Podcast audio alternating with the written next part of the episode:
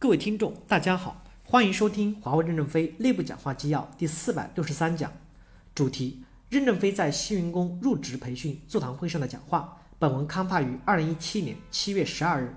接上文第三部分：汉字改革及推广。我小时候所处的年代，人们普遍不识字，扫盲困难性极其艰巨。那时我们对穷人宣传的是：你不识字，认不到钞票，受人骗，促使他们学文化，扫文盲。当然。不识字也不会把一百元当一角用的。我们那时十一岁、十二岁，每天晚上要去农村教人识字。几百年来，多少志士人人倾注了心血，改革语言文字，就是为了扫除文盲。用拉丁文取代汉字，曾经是一个时代的呼声。多少领袖都迫切地使用拉丁话，就是希望一般人能说写合一，扫除文盲，才能走向现代化。一九四九年十月一日，新中国成立。十多天后，就成立了文字改革委员会，吴玉章担任主任。文字改革过程中同样很复杂。为了国际化，毛主席也提出用拉丁文来统一文字。革命领袖李大钊、瞿秋白也曾经是这个观点的积极推销者。至于后来如何从拉丁文转为拼音方案，目前没有公开的详细记载。我听过一个故事，吴玉章对毛主席讲：“如果改成拉丁文，年轻人不认识汉字，就读不懂历史。”一九五五年文字改革会议。据说反对票多了三票，毛主席很民主，就放弃了拉丁文。从国外网上道听途说的，没有根据。第二阶段，如何让大家识字？研究简化汉字，实施汉语拼音法。当时军队的一名普通文化教员发明了一种新的汉字注音，为扫盲打下了基础。毛主席接近了他三次。接下来，一九五五年的文字改革会讨论是用拉丁字母给文字注音，最早以北京话为标准，但北京话多了一个音。需要用二十九个字母。吴玉章陪同毛主席去会场的路上，在汽车上给毛主席讲：如果采用二十九个字母，将来有五千万华侨会看不懂。毛主席就同意用二十六个罗马字母来注音，这就是普通话的基础。第三阶段，汉语拼音方案要成为国际标准。如果文字改革仅仅是在中国的土地上，不进入国际标准，中国文字是存在问题的。文革期间，国家基本没有参加过国际会议。一九七九年。国际标准委员会发函邀请周有光到巴黎参加 ISO，他先拒绝了，说衣服都是破的，国家给他新做了大衣、鞋子和袜子，回国后再交工。他没带一分，没带一分人民币，也没有一分美金，就去参加了国际会议。因为是外国邀请，不是公派出国，三十美元不发，人民币是外汇管制，不允许带出国，因此两手空空上了飞机。在这个会上，他介绍中国对汉语拼音方案的意见。让国际上看到了我们的文字改革，做了一次广泛性的宣传的基础工作。但当时很多国家抵制，因为他们要改自己国家图书馆的书籍，需要花费数千万美金。第二次华沙国际会议接受把汉语拼音方案定位拼写汉语的国际标准，但是会议提出中国要有证词法，这点非常难做到。中国至今也没有连词。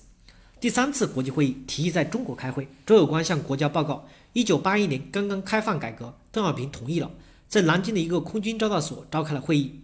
这次会议很成功，周有光说服了大家接受中国用二十六个字母的汉语拼音，汉语拼音方案成为国际标准。经历了这么多的苦难和痛苦，汉字终于走向了这条贴切中国发展的道路。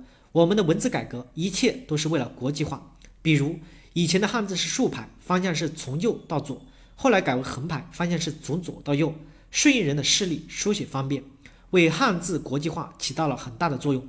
大家不要嘲笑前人，都是摸着石头过河。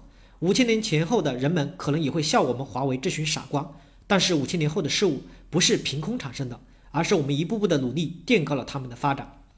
第四部分，博观而约取，厚积而薄发。周有光年轻时曾在美国纽约工作，他同学在普林斯顿教书，介绍他去陪爱因斯坦聊天，因为爱因斯坦太孤独了。爱因斯坦讲物理引力波之类的天书。这有关讲国际经济形势之类的地书，他们只有一句话是共同的：人生伟大在业余。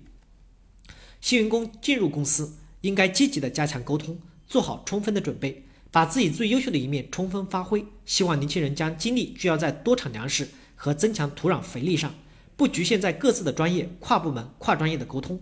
华为以前的传统就是喜群居，吃杂食，一群人互相的交流，互相的提高，少一点埋怨。如果我们把埋怨的能量用来刨地，相信收获成果时就不会有埋怨。工资涨了，机会也来了。新生社区是开放的，所有的批评我们的帖子都不会删减，而且保护发帖人的隐私。如果你们骂完以后心里舒服了，不得忧郁症，我们也算是做了贡献。但是简单的点赞没有必要，没理由的攻击不可取，特别是人身攻击更不可取。我们也能够区分新生社区上的建设性的意见，从中吸取合理的营养。我看到新生社区上有帖子说反感学习哲学，作为基层员工，学不学习哲学都不重要，只要踏踏实实努力工作，多产粮食，多来奖金，也就安居乐业了。但是中高层以上的干部要学习一点哲学，因为哲学是人生的罗盘。你们看，戈壁滩上不可能种区入金香，因为戈壁滩上没有东北黑土地的哲学。清华王国维也曾针对洋务运动说过：“开矿山、办工厂都不重要，中国必须普及哲学。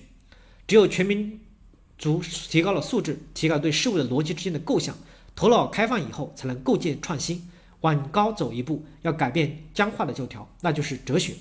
我们不要求新员工学习哲学，将来要升职后就多学一些，用到战略战术里。对解剖世界、解剖组织有一把科学的解剖刀。”公司正在结构性调整中，很多的文件都对全员开放。主张你们多读公司的文件，对公司的理解就会更深刻一些。书籍是最好的老师，所有的智慧都可以从书里面找到，有的是直接答案，更多的是读的人去悟。一般员工把一件事情做好就行，但领导干部的工作是多方面的，尤其是和人打交道，需要对人对事有深刻的理解才行。而哲学就是研究人的学问。历史的幸运，我们既保留了中华的传统文字。又成功的又成功的全国推广了普通话，这是多么伟大的贡献啊！为伟大祖国的崛起，为实现现代化做出了多么伟大的奠基啊！我们向数百年来为文字改革进行奋斗的改革者致敬，我们也要为历史添加一砖一瓦，希望寄托在你们身上。